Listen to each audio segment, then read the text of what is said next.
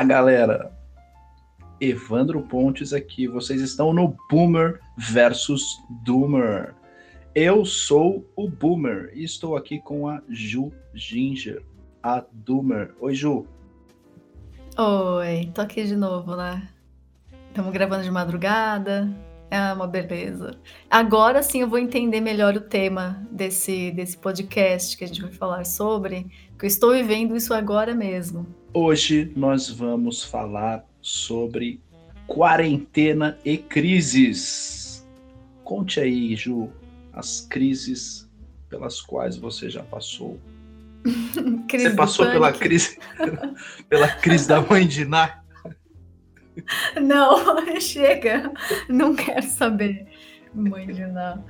Tô tendo crise do pânico, tô tendo crise da meia-idade. Não, ainda não cheguei lá, calma. Quem tá tendo crise da meia-idade talvez seja você. Isso aí é pro teu lado, hein, boomer? Tô vendo muito boomer com crise da meia-idade, tirando a barba, cortando o cabelo, essas coisas. Deixando bigode deixando bigode. Mas mais recente agora é, é só ir boy tirar a barba, né? Tipo, caramba, estou ficando barrigudo, estou ficando irrelevante, só falo merda. Deixa eu tirar a barba aqui para ganhar uns views.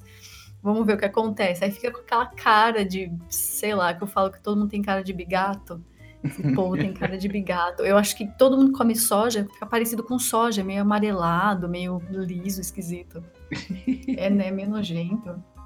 Mas tem vários é. tipos de crise, né? Então tá, a gente tá vivendo uma crise, é, pandemia, pânico, histeria, dedo no cu e gritaria. Não sei. Que crise que você acha que é a pior?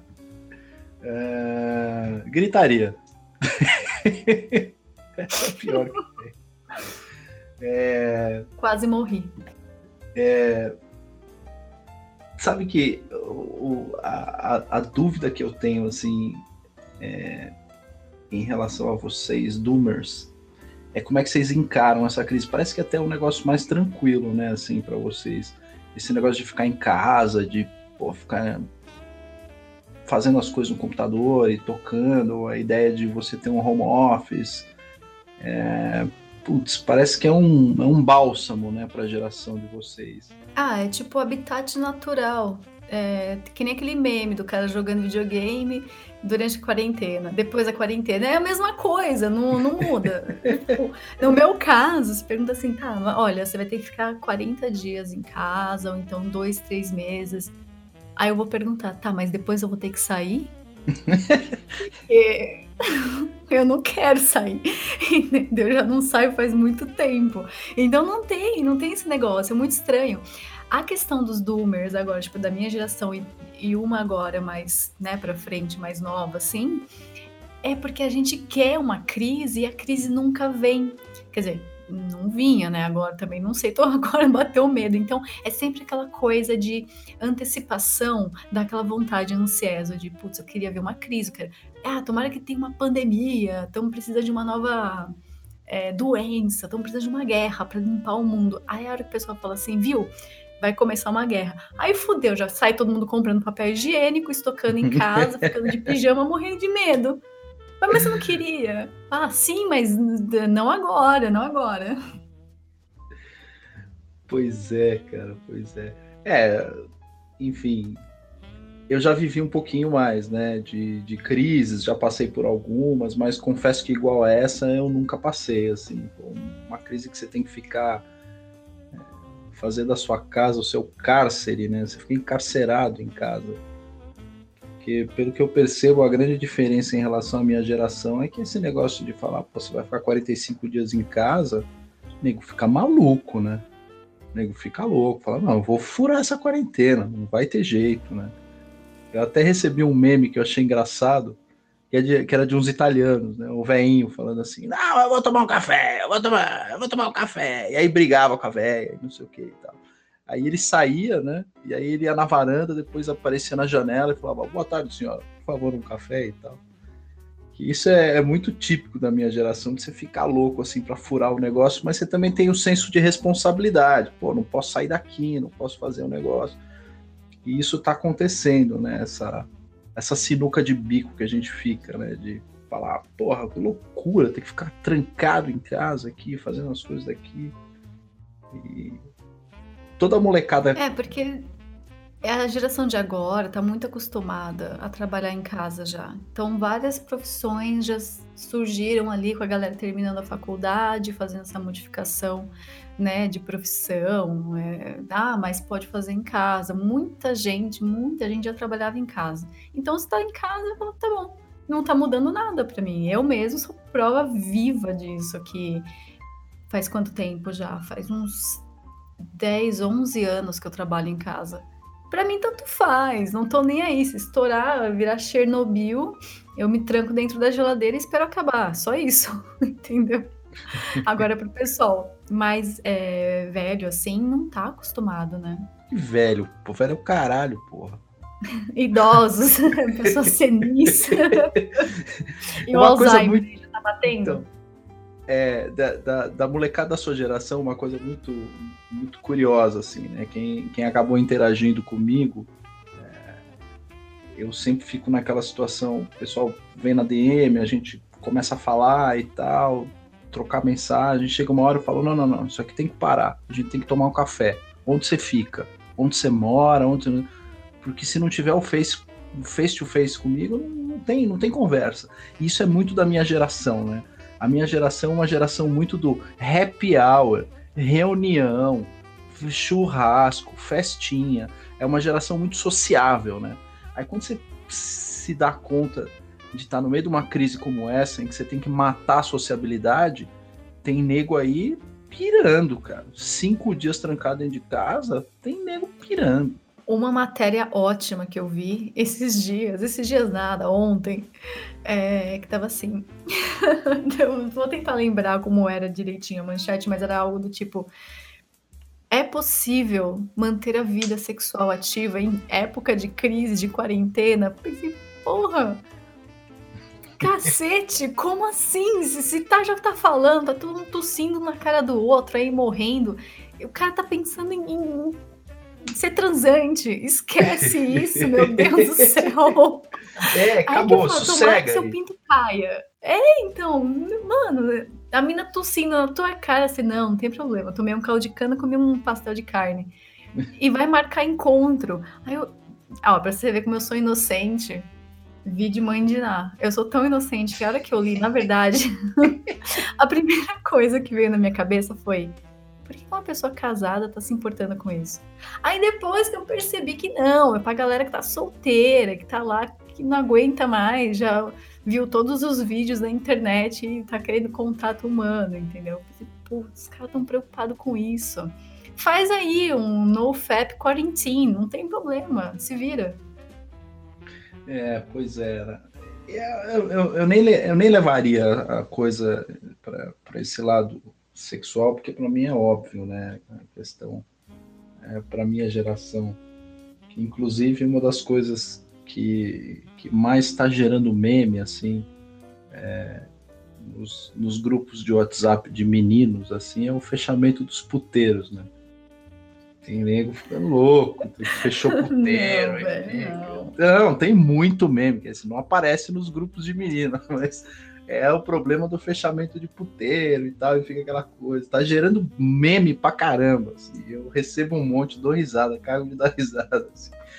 É, mas tirando, tirando essa parte, uma coisa interessante é, é, é realmente essa. É, essa tesourada na sociabilidade, que ela é típica da minha geração, né? Que, é, que eu te falei, a minha geração é a geração do churrasco, do happy hour, do vamos almoçar junto, vamos tomar um café, vamos não sei o quê. E para trabalhar é a porra da reunião, né? Vamos fazer uma reunião, fazer uma reunião. E engraçado que. É, da minha é manda um e-mail, manda mensagem.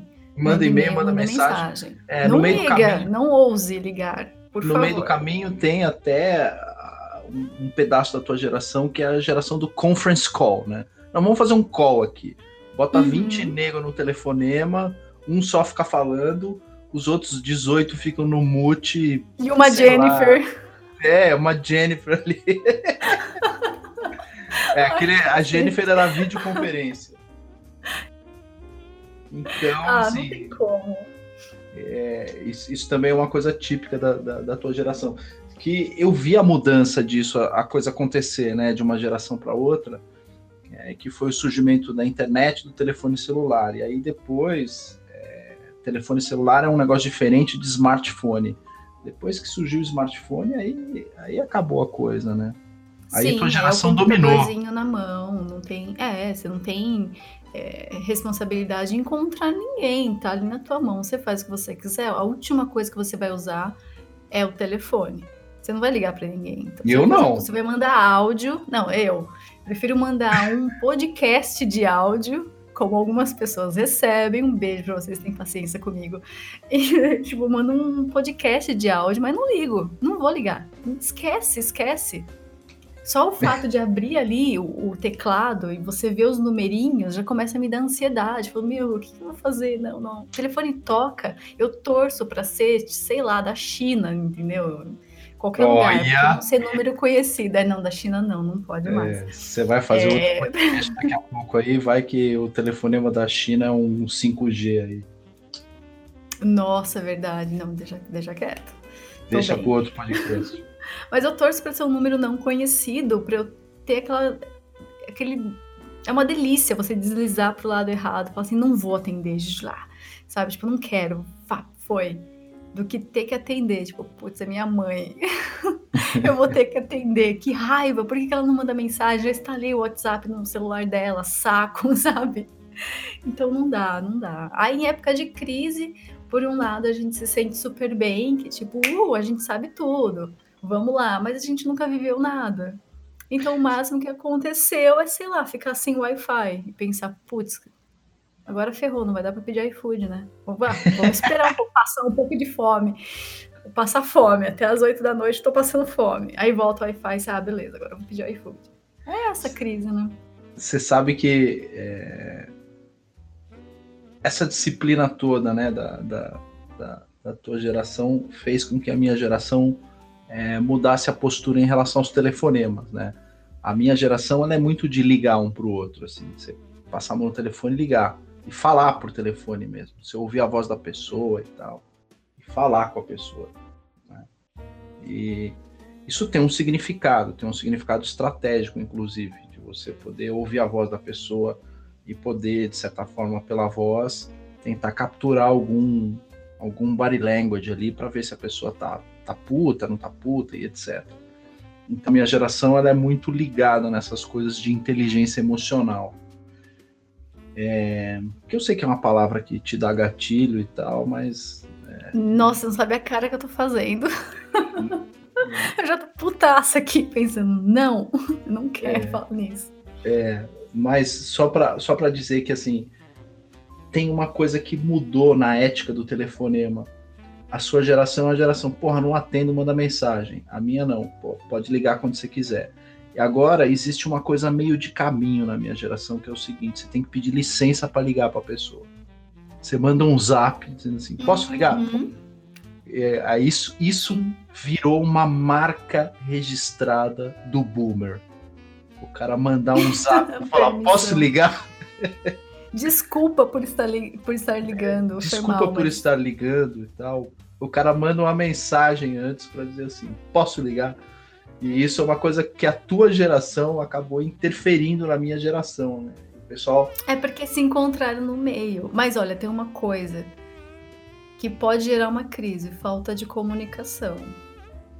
Ah, né? sim, essa. É, é esse, esse, esse, modus operandi de uma geração em relação à outra, isso já está tá, tá dando problema. Inclusive no mercado de trabalho. Isso aí deixa um dia a gente convida a Tef aqui para o Boomer versus Doomer para ela comentar e ela manja pra cacete disso. Eu até fiz um, um podcast do Oliver com ela, do, Luciano Oliveira, exatamente sobre esses problemas de, de, de comunicação. Mas ela nunca entrou no mérito intergeracional. E que de fato tem mesmo, né? é o jeito é, da tua geração tocar as coisas assim. Pô, manda um zap aí. Não, e vai tão rápido que eu fico impressionada com a geração das pessoas que são da minha geração, da mesma idade que a minha, mas que agem como a próxima. Então, eles agem como a geração Z profissionalmente. E eu fico assustada, eu penso, caramba, já mudou de novo, já, eu tô ultrapassada. eu, Millennium aqui, tô ultrapassada. A geração Z já tá totalmente diferente. E os Millenniums, o que, que eles fizeram? Começaram a agir como a geração Z, porque a velocidade da geração Z é enorme, não tem como você acompanhar, nem tecnologicamente, nem é, na parte linguística, os caras estão lá na frente, estão no ritmo deles, é totalmente fora do nosso. É que nem aquela cena de filme que você vê que o cara tá parado o resto todo tá mexendo, tipo a geração Z inteira mexendo e a gente vai ficando cada vez mais lento e parado. Tanto que a geração do pessoal que nasceu nos anos 40 chama geração silenciosa, porque ninguém já, já estão morrendo, os que tentam quietinhos e tal. Então aquela já é a geração silenciosa, que já não tem tanto movimento na sociedade e tal. E depois vem os baby boomers, né? Não, depois tem uma outra ainda. Depois que vem os baby boomers, que é a galera que nasceu ali no final dos anos 60 até os anos comecinho dos anos 80 ali, mais ou menos. Não, 70 e pouco, alguma coisa assim. Aí depois dos anos 80 até 90 e pouco vem os millennials, né? Então a geração Z tá muito rápida.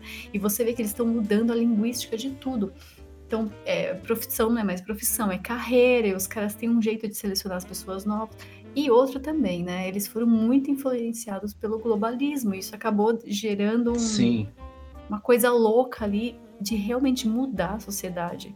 Então, acho que a próxima geração já não vai querer ser igual a geração Z nem a Millennium. Eles vão começar a se inspirar numa geração antes, que é a tua. A é. geração nova que tá vindo agora, eles vão ser tipo mini boomers. É, é ah, incrível isso, cara. É engraçado. Delícia, sensacional. Você então, sabe que. Você, vê, né? é, você falou duas Mano. coisas que, que são interessantes. A primeira delas é que essa geração é uma geração típica do globalismo, porque é a galera que nasceu depois da queda do Muro de Berlim, né? É, eu vi o Muro de Berlim cair, eu vi a União Soviética cair, é, eu vi, eu vi a Perestroika. Vi. Você viu as pessoas do eu lado vi, de lá, todo mundo meio cinzentinho, eu né? E do lado de cá, todo mundo, tipo, do lado oriental, totalmente apagado, o pessoal atravessando, chorando, realmente emocionado. Eu A vi, gente... eu Então, e aí tem uma característica peculiar, né, pessoal minha. Eu morei na Itália em, em, em 94, portanto, antes da União Europeia. Quando a Itália era um país. É, não existia União Europeia. O que existia na época era o Tratado de Maastricht Tratado de Maastricht ele estava já é, em vigor e permitia com, com que você é, tivesse livre circulação pela Europa. Então você podia, por exemplo, é, quando eu morei na Itália, eu fiz o meu voo via Amsterdã. Então desci na Holanda, fiz a imigração na Holanda, e aí para vir da Holanda para a Itália, eu peguei um trem e desci. E fui passando ali, né? Holanda, Bélgica, é, Luxemburgo, o, o, trem foi passando pelos outros países, aí não, você não precisava fazer imigração para cruzar os outros países. A Europa estava integrada em termos de livre circulação, mas não tinha euro, não tinha moeda unificada. Então na Itália tinha lira, na, na França tinha o franco, na Alemanha tinha o marco alemão, cada país tinha o seu, sua moeda. Então eu cheguei a viver isso aí lá na Europa mesmo. É, e o que, que é um país não globalizado? O que, que é uma Europa não globalizada? Né? É, e não só não globalizada, mas também distante de, de, regras do globalismo. Eu vivi aquilo, e é um negócio que é, a gente agora vocês, a geração de vocês está começando a ver a coisa sob o ponto de vista inverso a partir do Brexit, né? O Brexit é exatamente o movimento contrário do que eu vi lá atrás. E, e é, pô, what a time to be alive, né? Porra, a gente tá passando por um momento histórico foda. E aí vem esse coronavírus aí, vai acabar com a Europa, Ju. Vai acabar, vai acabar com a comunidade europeia.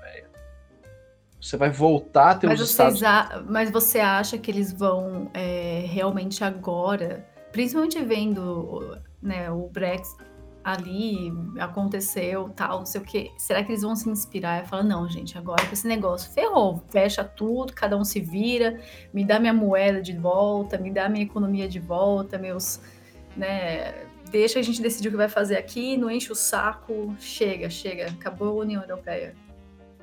Eu acho que sim. Prime... O primeiro problema, o primeiro baque que a União Europeia sofreu é... foi com a invasão de estrangeiro, né? De refugiado de guerra e, enfim, aquilo ali já foi um baita de um baque na Alemanha, na Áustria, é, nos países mais próximos do, do, leste europeu, quando surgiu a guerra da Síria, começou a vir aquele monte de refugiado, e aí começou a ter problema, começou a ter problema na Europa, estupro, essas coisas.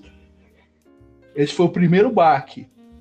Agora, esse coronga aí, com certeza vai ser o segundo baque, porque é, não dá para você manter uma livre circulação. Pô, você está em quarentena, né? Como é que você vai manter uma livre circulação de italiano no resto da Europa? Você pega pois um é. país, sei lá, como a Dinamarca. A Dinamarca fala, pô, tô tranquilo aqui primeira coisa que esses caras vão fazer é falar que não pode entrar italiano, cara. Não dá. não, e tem italiano... a outra, a outra parte também que é portas de entrada. Então o pessoal vinha ali da África tal, já plup na Itália, porque tá lá na pontinha do dedo, é mais fácil, né? Exato. E de lá já começava a se espalhar e vai pela Europa inteira. Agora, se você entrar num país ele estiver fechado, tiver as coisas dele, meu filho, ele te pega e te manda de volta. Ou se você ficar lá, você vai ter que ficar lá, porque para você ir pro outro vai ser uma outra jornada. Então então parou com essa. Parou, né? Eu já falando no presente, no passado. É, já vai. Se acontecer de verdade, fechar tudo e acabar a União Europeia, vai acabar com essa porta de entrada. Ah, vamos para qual país? Qual que é mais fácil? Até o pessoal brasileiro mesmo costumava fazer isso, né? Não, vamos para Portugal primeiro, de lá a gente. Entendeu? Então acho que vai acabar com isso daí. Aí você acha que vai ter crise entre os países? Tipo, não, não, não, não, nossa, aqui tá muito cheio, pô, já o pessoal vive entrando por aqui e agora não dá para eu mandar para aí, sei lá. Você acha que vai ter alguma crise entre os países em questão de Já tá imigração tá e tudo mais? Já está acontecendo. Aquilo que a gente viu do, do, do, do, problema dos imigrantes, dos refugiados de, de guerras que ocorreu no Oriente Médio, é, já foi um problema que abalou um pouquinho, né? Porque a Áustria recebia um pacote lá, e depois a Alemanha também, a França sempre putinha do globalismo, né? Fala, não, mande para cá o que vocês quiserem, a gente é, é, então, o problema é que o pessoal ia para lá, para esses países que eles abriam a, a, os braços e o bumbum, e de lá eles, pum, vazavam para os demais, né? É, e aí quando, quando a gente teve a, a eleição do, do é, cacete, é o o Conte, o primeiro-ministro da Itália. É, o Conte ele é, foi eleito na Itália. É, ele é de um movimento chamado é, é, Cinque Stelle. Cinque Stelle é cinco estrelas, que é um partido fundado na Itália por um por uma espécie de Danilo Gentili italiano chamado Beppe Grillo. Com a diferença que o Grillo é engraçado pra cacete, né? Ele é bem mais inteligente que o Danilo Gentili. É mais velho também. Então ele sai da, da, do humor, migra para a política, abre um partido, como tudo na Itália. O cara que abre o partido acaba tomando um pé na bunda. Os políticos profissionais vão lá, pegam o partido do cara que é o cidadão, que fala: Não, tô de saco cheio desses políticos, eu, cidadão, vou abrir um partido aqui. Aí político italiano fala: Não, não, não, abre aí, depois a gente dá um jeito.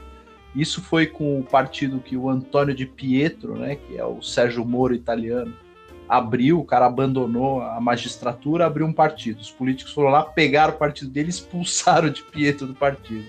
A mesma coisa aconteceu com o Cinco Stelle. O Beppe Grillo fundou o partido, os caras encostaram o Beppe Grillo e pegaram o partido dele, os políticos profissionais. Esse partido fez uma aliança com os conservadores da, da Liga, do Matteo Salvini, né? E ali eles mantinham nessa, nessa aliança é, um certo equilíbrio é, na, na, nos votos no Campidoglio, que é, o, que é o parlamento italiano. E o Matteo Salvini realmente é um conservador, é um cara bastante alinhado, inclusive tem proximidade com o Eduardo Bolsonaro, é um cara bem alinhado com o Trump, com o Bolsonaro, etc. Quando os caras falaram, ô Itália, a gente está aqui com uns 700 mil africanos, aí a gente está mandando aí. Aí o Matteo Salvini falou: não, não, não, não, não, não, não, não, não vamos, não tem. E aí começou uma certa briga. Nesse período que você teve lá, o período de refugiados, você já teve a primeira balançada né, na, na comunidade europeia em meio ao Brexit ali. Isso estava acontecendo paralelamente. Agora, com essa pandemia de corongo, e aí o que, que aconteceu na Itália? É, o partido do Beppe Grillo, que é o Cinque Stelle, é, se moveu para a esquerda e reformulou algumas alianças para tentar tirar o Matteo Salvini do, do, governo. E conseguiram, né? O Matteo Salvini está fora do governo e o Conte agora está aliado com outros partidos de centro centro-esquerda, lá com a Isentolândia italiana. Então, de certa forma, o que está acontecendo hoje é que a Itália é, reverteu aquela política do Matteo Salvini de fronteira fechada e trouxe de novo o open border. E essa política de open border fez com que o vírus se espalhasse completamente na Itália. O resultado eleitoral disso vai ser um arregaço para os conservadores. E a primeira coisa que esses caras vão fazer é. Não, vai ser um arregaço, eles vão ganhar a eleição na Itália. A italianada vai votar ah, em não, peso. Ah, não, de jeito errado. Eu falar, pô, mas como assim, né? Tipo, não, vai votar em peso, vai, eu acho que vai reverter o quadro na Itália e eu, eu acho que o Matheus Salvini vai simplesmente meter o pé no acelerador e vai fechar a fronteira. Ele pode dar início a um Italexit. É, porque ele é muito ativo no Twitter. Muito. Ele acho que é mais ativo que o Trump, porque tá toda hora postando alguma coisa. Toda hora tô recebendo, porque eu deixo marcadinho o Trump, o Bolsonaro, ele, o Boris. Eu deixo tipo os principais, assim, pra ver o que tá acontecendo, né? E toda hora, toda hora. Tanto que durante essa crise aí, pandemia e escambau, né, ele tava o tempo inteiro desmentindo fake news, colocando atualização, dando a opinião dele, falando o que estava acontecendo. Falei, pô, o cara tá no front mesmo, tipo, ele tá pegando para falar bastante mesmo disso. Faz vídeo, compartilha. Porque não, né, o que aconteceu na Itália é caramba, tipo, todo mundo ficou assustado. Tanto o pessoal perguntava para mim, mas peraí, mas e em Portugal, e na Espanha, e na Grécia, e não sei o quê. Eu falei, então. Mas é exatamente o que você acabou de explicar que aconteceu, né? É. Que aí já gera a crise que a gente falou entre os países em si ali, pela, pô, agora vocês estão tudo ferrado aí porque vocês permitiram. Eu não quero ficar, sai pra lá, sai fora, né? É. Não vem aqui, não. E tem. Putz. A, a Itália, pelo menos na época que eu morei, tinha muito imigrante nigeriano, muito indiano e muito chinês, né? A Itália sempre foi aberta é, para imigrante ou visitante chinês, sempre teve bastante. Tanto é que na França você vê menos chinês, assim. Na Alemanha, menos ainda. Mas na Itália tem bastante. Você vê muito, muito chinês, muito indiano e muito nigeriano, né? São os e tunisiano, né? Tunisiano também tem bastante na Itália. Então, eu, parece que a coisa aconteceu porque a Itália realmente tem um, uma receptividade bastante grande para turista e imigrante chinês, e aí o, o vírus entrou lá e etc. E os países estão meio que isolando a Itália. Isso vai ser bom, porque o eleitor vai acabar migrando para pro, os partidos conservadores, e isso já vai ser, vai facilitar as coisas por lá, eu acho. Uma segunda coisa. Tem que dar uma mudada, tem que dar, tipo, um 360, assim, porque desse jeito que tá, não ia durar muito, porque é, é, não é natural. Não tem como algo assim ser natural. É, exato. Todo mundo já sabia, mas fica todo mundo assim de braço cruzado, né? Tipo, ah, deixa aí, já tá assim mesmo, a gente vai fazer o quê, não é mesmo? Mas não dá, insustentável. Exato. É, esse, esse é o, o conteúdo das palestras que eu costumo dar, né, sobre nacionalismo por conta do livro do Razone que eu traduzi. Tem uma parte do livro do Razone em que ele faz uma leitura do Kant. E aí ele leu é, História Contemporânea de um Mundo Cosmopolita, sob uma perspectiva cosmopolita, algo assim, um livro do Kant, e o Paz Perpétua, né? E a leitura, quando você vai fazendo a leitura, você fala, não, realmente isso aqui não, não, é, não, é, não é natural que esse cara está pedindo. Isso aqui é uma utopia. E eu acho que o ponto mais próximo dessa utopia que a gente chegou foi na comunidade europeia mesmo. Tanto é que os globalistas estão quietinhos né, com esse negócio do vírus. Você não vê um pio hum. da ONU em relação. A ONU não faz campanha, não fala nada. Eles estão com o cu na mão. Eles estão perdidinhos. Eu acho que foi assim. Tá, soltaram o vírus. Agora eu vou entrar um pouquinho, bem rapidamente na teoria da conspiração, porque esse podcast não é sobre isso, mas vou falar tipo, um minuto, bem rápido. Eu acho que foi meio que tomou uma proporção além do que eles esperavam e a coisa, tipo, deu merda. Vamos falar bem a verdade, deu merda. Falaram, pô, agora estão querendo fechar tudo. Tivemos um trabalho do cacete nesses últimos, quantos anos foram? 30? 30 e poucos? Tivemos um trabalho do cacete durante esses 30 e poucos anos, para agora todo mundo em questão de um mês, puf, ferrou, acabou com tudo, não tem mais. E lógico a gente comentou, com o Brexit já foi aquela coisa de, hum, é possível fazer, temos uma opção aqui, então dá. Você abre eh, de volta aquela aquela opção de, não, vamos, vamos tentar ser como era antes. Entra também na opção do que a gente falou, do exemplo, opção não, do exemplo que a gente deu com a geração nova, a geração Z e os millennials até que não lembram que nem eu era criança quando tudo aconteceu, não vou lembrar, não tem a sensação, não tem o, o, o assim, tem o panorama do que estava acontecendo para poder ter uma opinião formada. Ah, sim, eu lembro, era bom, né? Como que eu vou saber se era bom ou não? Era criança. Então, os millennials e a geração Z já nasceram nesse mundo assim. Então já estava tudo aberto, já estava tudo desse jeito. É normal pra gente ver o mundo assim. A gente não sabia como era antes. E agora, com tudo que está acontecendo, você começa a perceber, putz, não é natural, isso aqui não é normal. Que horas que isso aconteceu? Por que, que eu nasci nesse mundo já estava tudo ferrado? Eu quero ver como era antes. Me mostra como era antes. Eu vou ajudar, eu vou ajudar. Vou voltar no, no outro lá e vamos ver o que vai dar. Porque a gente fica nessa angústia vendo que tá dando tudo errado e que falou, aí vê essa crise aí, deu tudo errado para eles, né, para os globalistas por enquanto. Nunca pode baixar a guarda também com esse povo, hein, que você agachou é. pra pegar o sabonete, você toma uma enrabada ali, você não sabe nem de quem foi. É, só sabonete líquido. Eu só tomo banho de sabonete líquido. Se bem que tem uns caras que tomam banho de sabonete líquido justamente para ficar tentando pegar o sabonete que caiu lá. Nossa, que nojo! que nojo! Ele fica lá tentando pegar, já usa o líquido para tentar pegar o sabonete líquido que caiu. É, fica bem é. escorregadio, bem saboado, não dá certo também não. Mas é... não é isso que está acontecendo. Então a minha geração fica nessa ânsia de ver a coisa acontecer e bota a pilha. Bota a pilha, bota a pilha, faz meme. Aí quando é. chega no quintal de casa, tranca a janela e fica olhando a persiana, tipo, ai carai, chegou. Agora não sei o que fazer. Os extraterrestres vou invadir, fudeu e tal. E é uma coisa curiosa também, assim, da minha geração, é que ela fica, às vezes, se gabando de certas crises pelas quais é, a minha geração passou. Então, eu vi superficialmente, era criança, não entendi ainda, a tal da crise do petróleo, né? Eu vi aquilo acontecer, pô. Meu pai perdeu emprego na época, foi foda, cara. Uma crise foda, foda.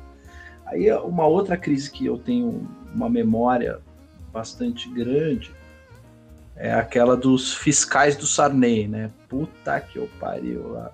Cara, hum, só ouvi falar. É, mudou a moeda e eu lembro que assim, meu pai comprava o jornal, era um negócio engraçado, né?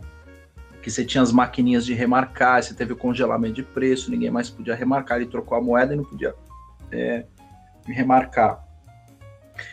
E o que, que era a remarcação de preço? A galera não tem muita noção. A parada é assim. É, eu chegava de manhã na escola e a coxinha no, no na, na cantina da escola era, sei lá, tipo 86 mil cruzeiros. Uma coxinha. Aí, à tarde, isso de manhã, né? Já pro pessoal da tarde era 87 mil cruzeiros. E no dia seguinte era 88 mil cruzeiros. Então todo dia mudava o preço das coisas. Esse Minha é mãe é... fala isso muito. Ai, é. nossa, tinha tal coisa. Caramba, que esse coisa era doida. O tal, é, esse era o tal da, da, da, da do período da, da, da, superinflação. Eu vivi esse negócio do período da Era um inferno você não conseguia ter uma, uma, uma vida desse, você não sabia o preço de nada. E assim, você tinha mudança de preço às vezes dentro do mesmo dia, né? E pô, inflação de coisa de mais de 100% ao mês, né? Hoje a inflação tá 4% ao ano, né? Mas eu peguei épocas de inflação de 100. E do Collor? Porque também nessa época eu era criança, não tava nem aí, eu queria saber. Então, tava te, te contando, é, tô, tô, tentando puxar pela memória. A paranoia dos caras, na época do, do, do Sarney, era justamente não remarcar o preço, porque ele trocou a moeda e o pessoal tinha aquele. E remarcar é porque os caras é, colocavam adesivinho né, nas coisas. Então, latinha de Coca-Cola, o cara vinha com, com uma maquininha assim e ele colava um adesivo com preço ali, né? Que era a máquina marcadora de preço. Não é que nem é hoje com código de barras, assim. Era assim, ele, ele marcava. E o grande lance, assim, o vilão daquela época foi a maquininha de remarcar preço. E aí você tinha jornais, assim, né? Estadão ou Jornal da Tarde. Meu pai lia Jornal da Tarde. Que vinha um negócio para você recortar, escrito assim: Eu sou o fiscal do Sarney. Aí você recortava, pegava um durex, assim, ou um, um alfinete ia fazer compra com aquela bosta lá. Eu sou fiscal do Sarney. Aí você podia, de certa forma, é, tirar foto. E não era foto digital, cara. Você tinha que tirar foto e revelar. Tirar foto do preço num dia e do preço no outro. E aí você podia, com base nisso, chamar Sunab para fechar o supermercado. E essa foi uma, uma crise. Depois teve a crise do Collor, né? Porque essa cagada que o Sarney fez não adiantou bosta nenhuma, só piorou a economia do país. Aí veio o Collor, e o Collor falou: não, vamos dar um jeito nisso aqui e eu vou confiscar a poupança da galera. Foi, assim, acho que uma das crises mais pesadas que eu já vivi na minha vida. No dia que a Zélia Cardoso de Mello deu entrevista coletiva, 15 de, de março de 1990, se eu não me engano. Eu lembro que eu estava indo para a escola de manhã já no caminho da escola tinha gente chorando. Assim, tinha pais levando as crianças assim na escola, é, parado na porta da escola chorando. Esse negócio do confisco e tal foi muito traumático. Do Collor foi muito traumático.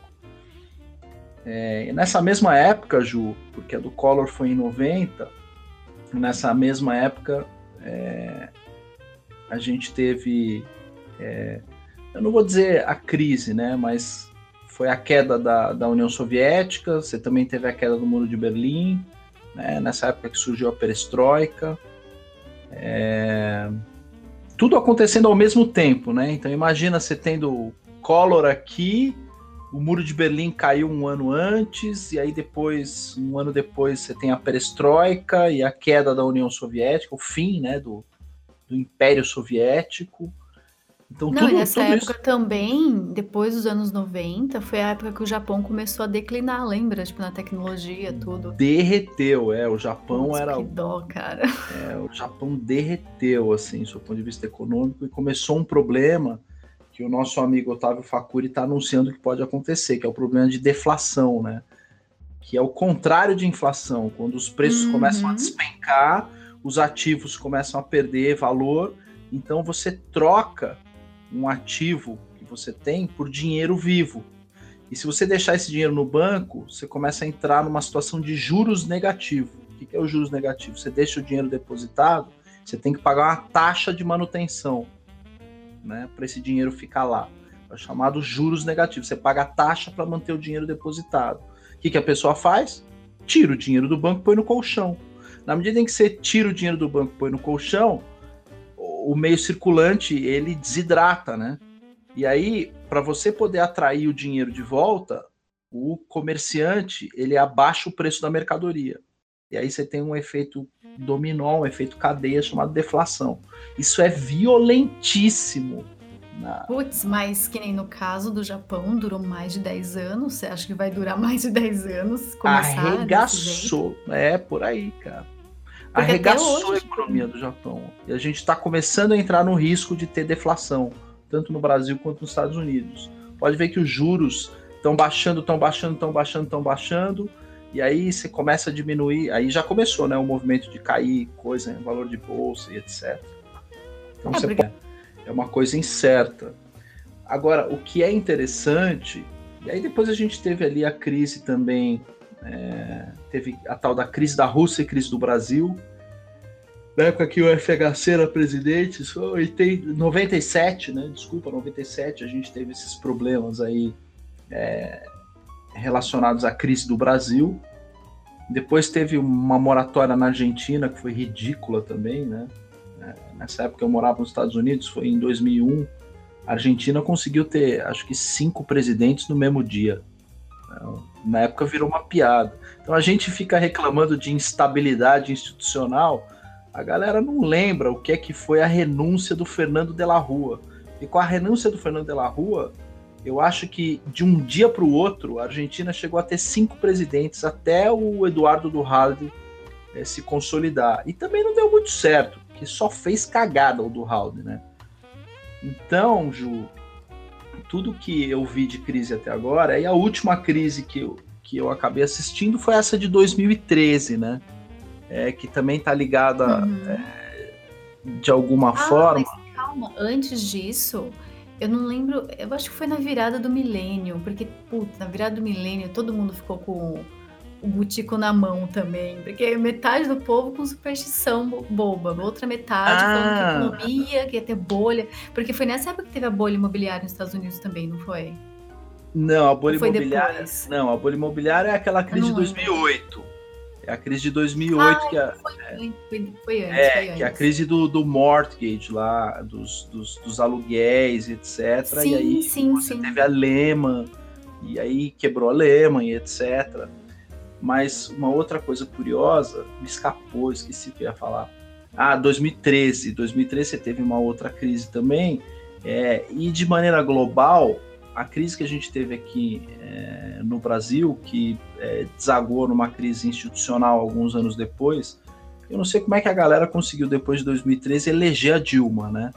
Elegeram a Dilma para tirar a Dilma um ano depois, por conta de uma crise institucional que já tinha começado em 2013. Ela durou. É, elegeram entre aspas, vamos colocar é... bem um termo bem solto aí, né? Exatamente, exato. Agora, eu tô contando todas essas histórias, Ju, porque o que a gente tá vivendo é um negócio completamente diferente de tudo isso que eu tô contando para você, né? Ah, em 2013 a gente teve a Primavera Árabe. Então a gente teve a mudança é, de regime político em vários países do Oriente Médio, né? É, nos países árabes. Então, Tunísia, Marrocos, Líbia, é, Egito, pô, a Primavera Árabe no Egito foi violentíssima. Você teve Primavera Árabe, é, onde mais teve? Eu me lembro desses países, né? Pô, no Egito caiu lá o, o presidente do Egito, né? Eram todos países é, de regime militar, com alinhamento. Pegou ali o Oriente Médio e o Norte da África, né? Que... Exato. Eram países alinhados aos politicamente aos globalistas, maioria de centro-esquerda, né?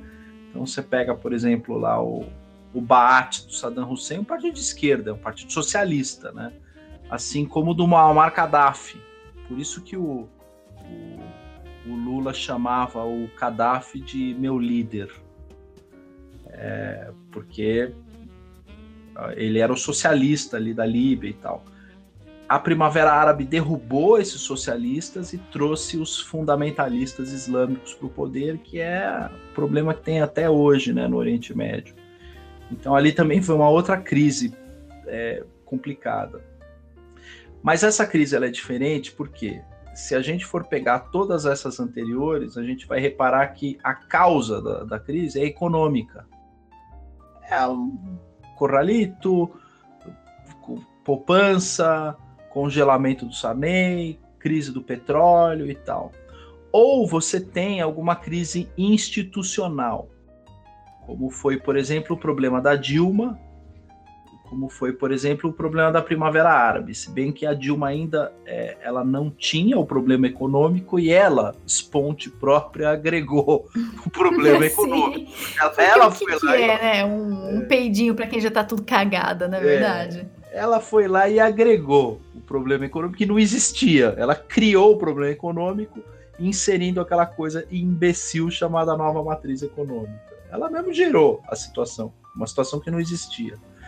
Mas essas outras crises, ou ela tem natureza econômica ou tem natureza institucional, que era resolvida por meio de um impeachment, ou às vezes por uma troca de governo e etc.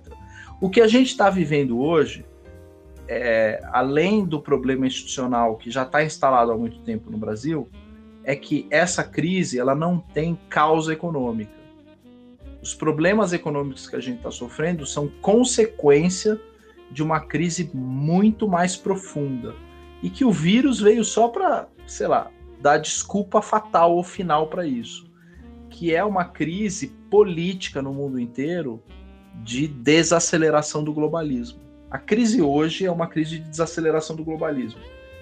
Então, aquilo que a gente viu de queda do muro de Berlim e criação da, da, da União Europeia vai desacelerar e voltar para trás. Essa é a crise. É, o problema é que assim, não desacelerou, pisaram no freio. Então, quando você tá com o carro lá, 100, sei lá, 150 por hora, e você pisa no freio, vai chacoalhar todo mundo que tá dentro, até você recuperar, acordar e falar, nossa, onde que eu tô? O que, que aconteceu? Ah, parou? Bom, parou, tá todo mundo fudido, vamos se arrumar agora? Demora um pouco, né? Tava muito acelerado, não tinha como continuar desse jeito. Pisaram no freio violentamente. É, e aí, por que, que eu estou dando essa mensagem? Porque os boomers, eles às vezes se colocam assim de Ok, Doomer, eu vou te explicar o que é uma crise com toda a prudência e sofisticação e com a minha mão invisível. Só que ele está mentindo, porque ele nunca viveu uma crise como essa, né? Uma crise que é, tem problemas de pandemia, de desestruturação política, institucional, e ela não é causada por algum problema econômico. A economia só está se ajustando a, um, a, uma situação de pânico geral. Então, nenhum de nós viveu isso, a gente não sabe. Pode ser que isso, e muitas pessoas tenham analisado, uma crise semelhante só aconteceu para a geração silenciosa, né?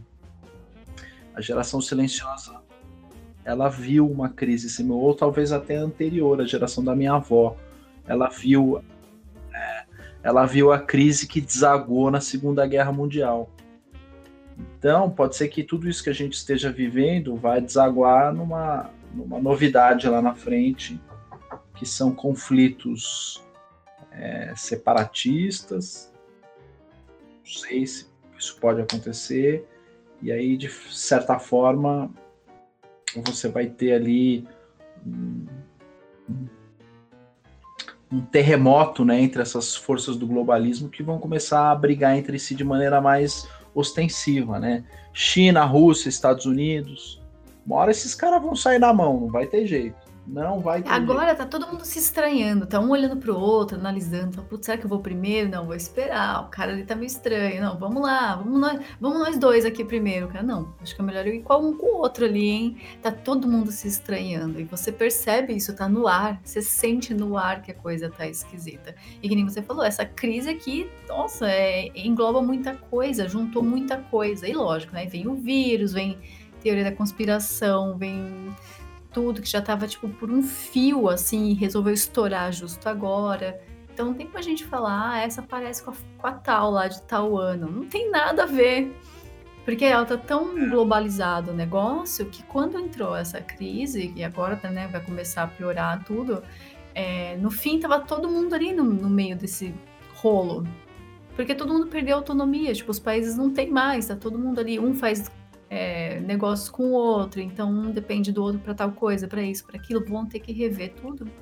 Eu acho que vai aproximar mais essa questão também de tá, o que, que a gente tem aqui no nosso país, o que, que a gente pode é, manter aqui dentro até passar essa crise. Eu vejo o Brasil como um dos que consegue segurar melhor. Não sei, não sei. Tô falando assim Sim. assim pelo que a gente sabe do nosso país, que a gente consegue segurar recursos melhor e não vai sofrer tanto. Tanto que a venda de carne aumentou. Aumentou, aumentou pra cacete. A projeção tá lá em cima da venda de sim, carne, sim. de frango, de. Então, né? Vamos continuar aqui no Brasil por enquanto. Tem uma Ficar de boinha aqui. É, tem uma coisa curiosa também, que é, é uma completa inaptidão de alguns políticos brasileiros para entender a merda que eles estão fazendo. Que é o seguinte: é, eles estão aproveitando, agora eu vou botar a culpa nos Doomers. Eles estão aproveitando o ansieso da turma profunda e paralisante para tentar gerar nessa galera um sentimento que mistura um pouco depressão, o depresso, o ansieso, é aquela coisa bem típica da geração é, dos Doomers, é, para tentar espalhar é, um pânico social. E aí, com base nisso, eles falam: não, com pânico social, eu vou ter uma insatisfação social da qual posso tentar extrair o impeachment disso. Foi assim com a Dilma, então vai dar certo com o Bolsonaro. Só que a leitura que eu tenho feito é que não, o Bolsonaro é o famoso antifrágil. O pessoal está tentando montar essa estrutura para tentar extrair daí um, um efeito social do qual eles vão tentar projetar a saída do Bolsonaro, vão quebrar a cara, vão se fuder. Porque isso tende a subir a popularidade do Bolsonaro no médio prazo. No curto prazo, não, ele perde mesmo no curto prazo. Mas no médio longo prazo, ele tende a recuperar é, esse manancial de eleitores aí que estão, de certa forma, olhando para outras coisas. Justamente por falta de opção, não tem opção, né? É, não tem opção. E outra, tá trabalhando com público, vamos falar assim, com uma geração do vamos agora, não tenho tempo. O que demorou dois segundos? Você tá louco, esse negócio não funciona. Então é a geração muito do agora. Olha uma notícia, não tem tempo de ler a matéria, lê só a manchete pum, vai para a próxima. Aquilo já perdeu relevância nos próximos 20 minutos, já vai para a próxima. Então ele fala um A nem terminou de, a, a frase, nem terminou de falar. Já está tendo uma reação enorme, gigantesca, monstruosa, totalmente errada. Ah, fez não sei o que, MP. Não, não tem mais. Puta, só disso daí já virou uma discussão do cacete, todo mundo se matando na internet e tal. Enquanto isso, os boomers aqui fora estão todo mundo lá no mercado, fazendo compra, tossindo na cara do amigo. Mas é verdade. Tá aí. piada da Bandiná. Porque o cara vai entrar, vai ver o jornal à noite, vai pegar o celular para ver quem que mandou no grupo da família, aí olha lá e fala, ah, você viu o Bolsonaro, deixa eu ver se é verdade. Puta, vai pegar o óculos, vai ler. De, põe a tela perto, põe a tela longe, põe perto, põe longe, para entender o meme. Enquanto isso, aqui no Twitter estão se matando, tá um compartilhando fake news do outro, tá uma zona do cacete, aí manda um fake news pro boomer, o boomer não entende, fala, mas é verdade ou não é? Vira uma bagunça, tudo causado pelos boomers, que não tem paciência, o povo não tem paciência de ler o negócio, fala, fala pera, ele falou isso hoje. Vamos dar um tempo para ver como vai ser a reação de todo mundo, não só do mercado, não só dos políticos, mas no geral. Vamos ver o que, que vai acontecer. Vamos dar um prazo aí para ver se isso vai surtir efeito ou não. Não dá tempo de surtir efeito, porque o cara acabou de falar, os negros já tá gritando na orelha dele. Então é complicado. Isso que nem você falou, causa uma histeria, causa uma, um pânico. Aí entra a crise do pânico. Tá todo mundo em pânico e nem sabe o que vai dar calma, respira, né? Na, na, tua geração, essas, essas crises de pânico, elas têm prazo? O que que acontece com... Porque, assim, eu tenho aquela coisa do famoso bater cansa, né? É... Pô, passei a minha vida inteira lutando. Então, é... eu sei o quanto cansa, né? Você entrar numa, numa arena, no octógono, e falar, pô, eu tenho, sei lá, cinco minutos de luta aqui, que eu tenho que descarregar, porrada, tentar nocautear, porque se eu chegar no terceiro assalto, eu vou estar com a língua no, no umbigo e esse cara vai me pegar. Então tem que tentar resolver no primeiro assalto. Às vezes algumas estratégias são assim, justamente porque você tem a teoria do bater cansa, né? Esse pessoal não, não, se cansa de ficar ansioso, de gerar pânico, não cansa. Sabe aquele negócio da cena de filme que o cara pega a mão do outro e fala: Por que, que você tá se batendo? Por que, que você tá se batendo? É isso aí. A gente tá se batendo e não sabe por quê, entendeu? A gente tá pegando dando soco na cara. Ai, mas isso dói. Deixa eu continuar fazendo mais.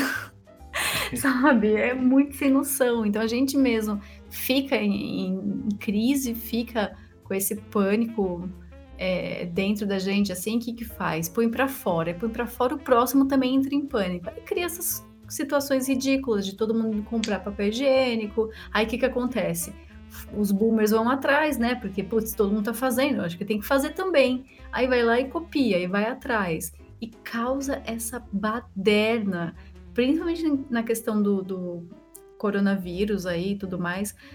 Meu, pega, vamos só ver, pega os números do H1N1 na época do Obama, dá uma olhada lá. Obama tava lá, certo? Que no Brasil tava quem? A Dilma, Temer, não lembro. É, o mundo inteiro tava lá, tudo globalista pra cacete, de esquerda pra cacete, mas aí não tinha caos, não tinha pânico, não tinha pandemia. Ah, uma gripe, uma gripe. Matou gente pra caramba, pra caramba, no mesmo período comparado com o de agora, não tem nem o que falar, foi muito maior. Só que não teve a mídia em cima causando esse, essa histeria toda, porque para eles estava muito cômodo, né? Tava o que meus tesourinhos estão no poder, ó. Gente linda. Todo um bando e de sabe... globalistas esquerdistas safado. Então, sabe qual é a coisa mais curiosa? É... Hoje a população está completamente imunizada né, com H1N1. Até eu já tive isso aí, cara. É... Pô, um tempo atrás matava. Aí passa 4, 5 anos, já não faz muito efeito. O vírus é, já. Vai tá... acontecer a mesma coisa com corona. É, o caldo de cana, o efeito caldo de cana. Exato. O Covid-19 vai passar. Aí ano que vem, quer dizer, até o final desse ano, principalmente agora no inverno da América é, do Sul, aqui, né, do Hemisfério Sul e tal, você vai ver, vai ser o Covid-20, porque vai evoluir no inverno. É, meu, é normal, vai ser assim. Aí vão desenvolver vacina, pá, não sei o que. Eu não vou tomar essa porcaria. Não tomo essas vacinas assim, fora do calendário de criança ali, que já tem vacina pra caramba também.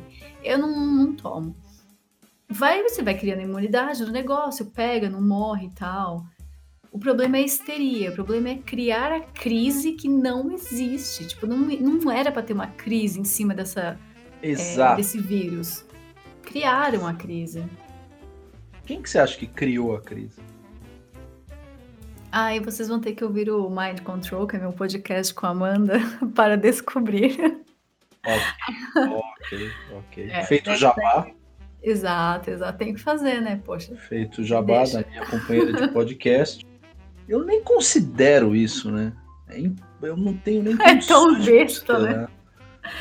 É, eu, eu soltei um texto no, no, no, Crítica Nacional sobre isso, que eu fui, eu fui rigoroso com, com, com, as pessoas que lançaram teses de impeachment do Bolsonaro, porque, sei lá, ele não lavou a mão, umas teses absurdas. Para você poder ter impeachment, você tem que ter um negócio chamado crime de responsabilidade. E crime de responsabilidade não é o cara cagar de porta aberta. o crime é amar demais. O crime é... do Bonomi foi amar demais. Exato, exatamente. Então, você tem todo um componente técnico que não está sendo preenchido. E não vai ser preenchido, não adianta. Essa é a razão pela qual alguns políticos mais malandros, por exemplo, a Janaína Pascoal, ela sabe o que é o impeachment ela sabe que não tem crime de responsabilidade. Você viu qual era a tese dela? Não, temos que fazer um exame para ver se ele está bem da cabeça. Se não tiver, a gente afasta, sem impeachment. Porque ela sabe que vir impeachment ela não vai conseguir. Ela já passou por um processo como esse. Ela sabe o quão cansativo, o quão exaustivo, o quão difícil é um processo como esse, até num caso de uma retardada mental como a Dilma, né? A Dilma é jogo ganho. Mas mesmo assim, a Janaína reconheceu que era um processo difícil. E ela fala: pô, se para tirar a Dilma foi difícil, para tirar o Bolsonaro é impossível. Então eu vou ter que criar uma tese aqui de que eu vou fazer um exame médico nele e se der alguma coisa a gente afasta, afasta ele. Aí você está começando a criar essas teorias todas aí que é, é um, é, um, é uma loucura isso aí. Então, é muito estranho uma pessoa que nem ela que passou por aquele processo, mas aqui, lembrando aqui rapidinho, não é porque a pessoa é antipetista, anti-PT, que ela é de direita, hein? Vamos parar com essa porra aí, que vocês estão confundindo as coisas. Vocês estão muito emocionados, hein? É, o Ciro é anti-PT. A Marina é anti-PT. Pois é. Então vamos parar. Chega, chega. Já passamos. Ó, vocês estão muito 2015. Vamos, vamos atualizar aí, pelo amor de Deus. Então, você vê essas atitudes estranhas e claramente implantação de crise. Tudo que o, que o Bolsonaro faz vira uma crise. Se o cara fala para você lavar o pinto, vira crise. É um absurdo, não tem cabimento. Deixa o cara trabalhar. A hora que aconteceu alguma coisa que até do lado de cá percebeu que hum, não tá legal. Vamos atrás, vamos saber que né? agora todo mundo tá pedindo para ele vir em rede nacional, tal. Eu sinceramente, posso falar a verdade? Foda-se. Não quer vir, não venha. Fica na tua, Bolsonaro. Não fica dando ouvidos também para todo mundo. Porque, caramba, você não é. É você que tá lá em cima, não é a gente, todo, todo mundo aqui. Todo mundo quer falar. É que nem reunião de condomínio. Sabe? Todo mundo quer dar opinião. Quantas coisas você vai conseguir fazer ao mesmo tempo? Ou deixa o negócio ou tira o negócio. Aí metade quer que tira, metade quer que deixa esse processo de demora para tentar agradar todo mundo não dá certo, não é assim que se governa, não vai para frente desse jeito. Tem que fazer e pronto e nunca pedir desculpa. Para, aprende com o Trump, caramba. Exato. O cara não pediu desculpa, ele chamou ele anotou lá no discurso dele, no, no, na pastinha, lá na folha, China Virus. E é China Virus e fim de. Acabou, fim de papo. Ah, mas não pode. China, Fim. Não, não pede desculpa. Governa. Governa. The retard Mais Trump Energy. É, the retard Sim. never ends. Tem que ser mais Alex Jones. Eu sei que eu sou um pouquinho retardado, mas entendeu? A gente usa o retardo para coisa boa. Então, para o Bolsonaro é a mesma coisa. Governa. Ah, mas o povo aqui não tá gostando dessa coisa. Mas peraí, tá errado? não tá errado, mas tá estranho. Ah, então vamos se fuder. Espera. Se der merda, a gente conserta. Mas deixa eu fazer primeiro. Tem muita coisa que tá acontecendo agora que está acontecendo pela primeira vez. É. Em muito é. tempo, pelo menos. Ou pela primeira vez, primeira vez mesmo. Então é. deixa, vamos ver o que vai dar. Puta, o povo quer ligar pro Bolsonaro e falar: ah, então, você foi de chinelo, sei lá. Pô, deixa o cara em paz. Não, tava bom assim, antes. Era antes, né, que vocês estão com saudade. Porque quando tá tudo uma merda, a galera fica com aquela sensação de tô reclamando com razão. Ah, se fuder. E o que você está falando é, é, é, muito preciso, assim, é muito verdadeiro, né? Até sob o ponto de vista econômico, essa crise que está começando a se formar, esse tsunami que está começando a se formar, é um tsunami completamente diferente. Ele não é uma crise que você consegue comparar com qualquer outra crise anterior, né? Então você tá, a gente já está à beira de uma recessão com possibilidade de virar depressão econômica. Além disso, a gente tem essa, esse lance da pandemia, nunca teve isso, né? Uma pandemia que você tem que trancar todo mundo em casa, meter todo mundo em cárcere privado, não, e é. tem perfil de gente aplaudindo, tipo, olha só, tá passando carro na rua avisando para todo mundo ficar em casa, tá tudo vazio, que legal. Ah, pelo amor de Deus, vocês estão muito perdidos, precisa come começar a ler mais, principalmente sci-fi, sabe, ficção para vocês verem na ficção os absurdos e trazer isso para a vida real e pensar, não, não quero que seja assim. Vocês estão tudo muito louco, não sei o que vocês estão fumando ou comendo que tá deixando todo mundo meio perdido nessa vida. A galera tá achando bom que o povo tá em casa, que não pode sair na rua, sabe, perder a noção. Não sei o que tá acontecendo com esse povo. Aí, já, é, aí misturou os boomers com os doomers e tá todo mundo louco. e aí fica essa, essa coisa perdida e essa baita dessa insegurança. Eu tenho uma, uma outra pergunta para você, que é o seguinte: é, o que faz com que a gente supere crises é liderança. É, quem é o líder ideal para a tua geração? Quem que você vê assim na tua geração como uma pessoa que deveria ou poderia liderar é, a galera para uma situação, acalmar todo mundo e dizer não, tá tranquilo, pode ir na padaria tomar um café, não tem nada demais e tal. Quem que é o líder da tua geração? Quem que é o Naruto da tua geração? Bom, na verdade, a gente tá precisando mesmo de um Kakashi Sensei, né? Do Kakashi. Mas é, eu acho que tá faltando. Esse é o problema. Falta tanto, não tem ninguém tão forte assim na minha geração que as pessoas se apegam a qualquer um. Então, qualquer um que fala uma coisa um pouquinho mais sensata já vira rei, entendeu? É complicado desse jeito, porque é exatamente é uma geração que não foi comigo. feita para ser líder. Exato. Exatamente. Foi uma geração que eu, não foi eu... moldada para ser líder, ela foi moldada para ser liderada. Então é aquela coisa da cooperação. Por isso que eu falei, o globalismo é uma merda, cara. O globalismo fode tua vida cooperação. Todo mundo, ninguém solta a mão de ninguém, vão passar álcool gel, mas gruda a mão ali. Você e eu somos iguais, você ali também é, todo mundo tem sua chance, você vai vencer na vida. Não, não vai. Quem vai vencer na vida é tipo, nossa, uma porcentagem muito pequena no planeta. Porque se todo mundo vencer na vida, tô falando num, num jeito bem simples e bem bobo até, daquele cara que conseguiu lá montar uma mega empresa e tá milionário, bilionário. Tô falando desse tipo, bem de filme mesmo dos anos 90. Não tô falando de vencer na vida, gente, eu sou realizado no meu trabalho. Eu tenho uma lojinha de capinha de, de, de celular e estou super feliz. Não é isso que eu tô falando. Vai, um, pouquíssimas pessoas vão vencer na vida desse jeito e todo mundo tem que se conformar.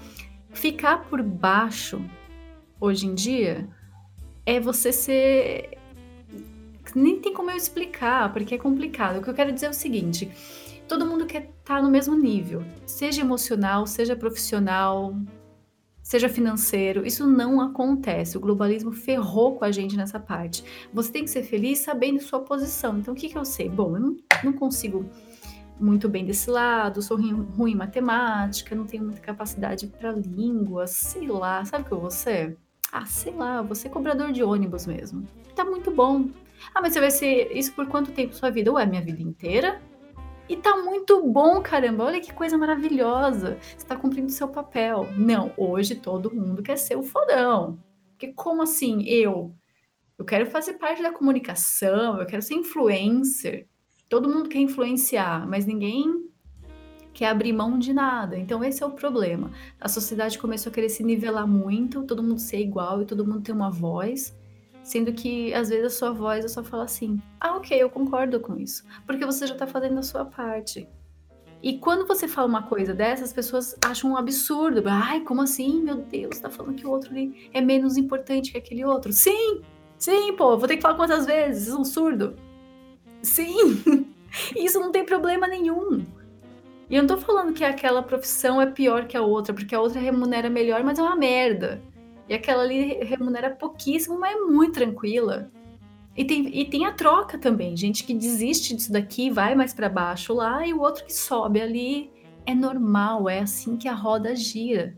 E tentar deitar essa porra dessa roda. Agora a gente tá assim, ó, não tem líder. Tem um monte de gente desesperada, carente até de pai. Entendeu? Parece uma figura masculina um pouquinho mais forte, os negros, meu Deus do céu, me adota. É. engraçado que é, o Bolsonaro acabou sendo eleito e, e, existe uma expectativa muito grande de que ele seja esse líder, né? E aí, assim, dentro de um determinado contexto, existe todo um ansieso também que está sendo transferido para minha geração. Minha geração está ansiosa, fica falando, porra, mas ele não vai nos liderar, ele não vai fazer, ele não vai isso, não vai aquilo e tal. E essa carência de, de, de atitudes de liderança é o que está, de certa forma, gerando essa crise, né? Essa crise ela é toda decorrente de um vácuo de liderança. Aí você permite, às vezes, que apareça um, um cretino como o Rodrigo Maia, que fala uma bosta qualquer, e as pessoas vão lá e falam: ah, realmente, a, ele tal, a voz da razão. Meu, como que vocês vão confiar num gordo que tá sempre com a cara que vai chorar? o cara in the verge of tears, tá sempre com aquela cara de eu vou chorar. Mano, não tem uma foto que eu vejo dele que eu falo, ou ele tá espirrando ou ele vai chorar, não sei. Esse gordo aí tá perto de chorar. Como que vocês vão confiar numa pessoa dessa? Não tem uma fibra muscular no corpo. É, dá até dó. Eu sinto pena, eu sinto pena sabe? É engraçado gordinho, demais. Gordinho braço de macarrão, né? Gordinho braço de fettuccine. Sim, sim cozido, tá mole, mole, mole. Exatamente. E aí... Sabe, é embaçado. você olha para esses gordinhos é, liderando parte da nação, né? E conduzindo pessoas como os Kim da vida, fala, não, é o meu presidente nota 8 e tal. É, aí você fica numa situação que você fala, meu Deus do céu. Aí não tem outro jeito. Você fala, não, aí não tem outro jeito. A gente tem que daqui para diante só combater com meme, né? Porque se o cara se acha é, respeitado por ser liderado por um gordo braço de macarrão cozido como como Maia, você fala, porra, para tudo que eu quero descer, cara. Vocês estão loucos, cara. Vocês estão loucos. Vocês estão elegendo as lideranças erradas. Não, e, assim... o problema quando não tem nenhuma liderança é quem tem o megafone que é ouvido. E nesse caso, quem roubou o megafone foi a mídia, né? Que na verdade nem tem mais, mas tinha. Quem tinha ali o megafone, tava gritando qualquer merda, era a mídia. Tava fazendo narrativa, né? A torta direita, colocando tudo que eles queriam. E aí já vira também, vamos para a parte mais chapéu de alumínio, que são, né, o globalismo lá e tudo mais, que comanda todo mundo aqui, vai chegando nessa pirâmide até chegar embaixo. Então, eles que estavam dominando. E agora estão perdendo isso. Desligaram o megafone, os caras estão se esguelando. A goela tá seca. Eles não estão aguentando mais gritar. Mas eles vão continuar gritando até o final, porque o que move, o que, o que os move? Dinheiro e poder. Para quem já tem dinheiro, é o poder. Para quem quer ter poder, eles pensam que é o dinheiro. Então os caras se vendem, porque ele pensa, bom, eu chegar no poder eu tenho que ter meios, então eu tenho que ter dinheiro. Deixa eu me vender aqui por qualquer dois, oito mil reais para entregar meu amiguinho. Ou então para o meu canal no YouTube ter mais relevância, ou então whatever. E os caras fazem isso. E para o cara que já tem o dinheiro e os meios, ele fala: não vou largar o poder, eu quero mais. Eu quero mais, porque dinheiro eu já tenho. Então eu posso ter tudo, deixa eu comprar todo mundo porque aí as pessoas vão estar comigo. Ele tem aquela falsa ideia de lealdade ali, porque ele comprou você, então.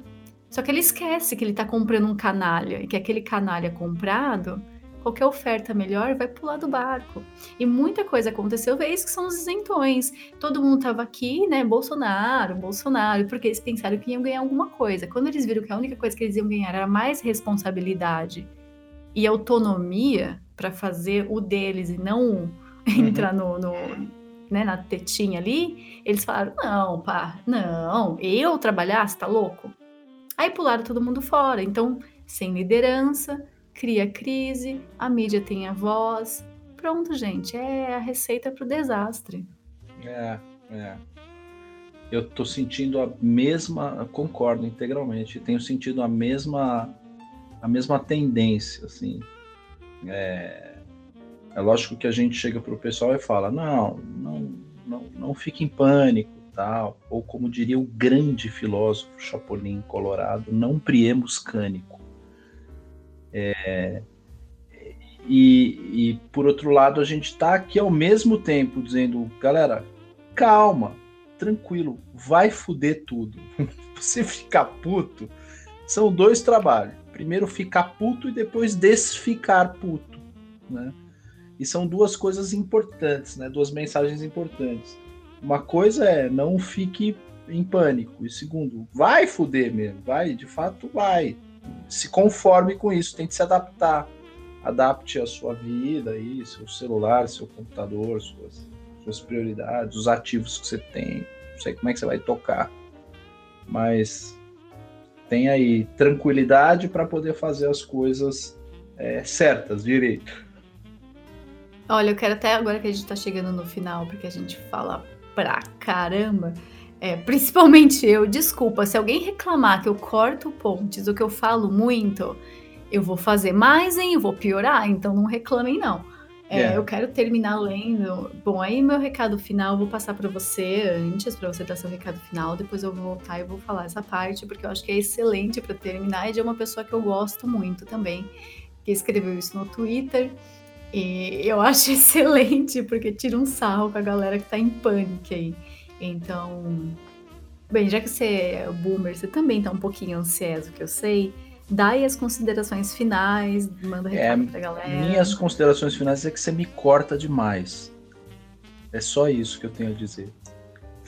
Eu ia cortar agora, eu esperei. Olha como eu sou boazinha, meu Deus, eu sou um anjo. Bom, vai, eu vou ler agora o finalzinho para vocês, que é o seguinte, é um tweet do John Cleese. Amo, adoro, casaria com ele, já teve 200 esposas, não tem problema. Se você entrar em pânico mais de algumas horas por dia, você vai ficar cansado, você vai ficar exausto. Entrar em pânico depois. Tente ficar em pânico por 20 minutos, vamos por às 11 da manhã e depois mais um pouquinho às 6 da tarde. Então o recado para vocês é o seguinte, gente, fique em pânico, mas fique em pânico só um pouquinho, porque a gente vai precisar dessa energia para mais tarde, tá? Porque a coisa tá só começando, gente. Não queima tudo agora, não queimem a largada. Calma, entre em pânico depois. Agora é só observar o que está acontecendo, respira fundo é e aguarda, ok? O podcast, slash programa, slash qualquer coisa que vocês queiram, termina aqui. Eu sou a Ju Ginger, para quem ainda não sabe, né? Se você quiser ficar com raiva de mim e me marcar lá no Twitter, pode ficar também, pode marcar. E a gente volta um dia, não sei quando, em breve. Valeu, tchau. Até mais.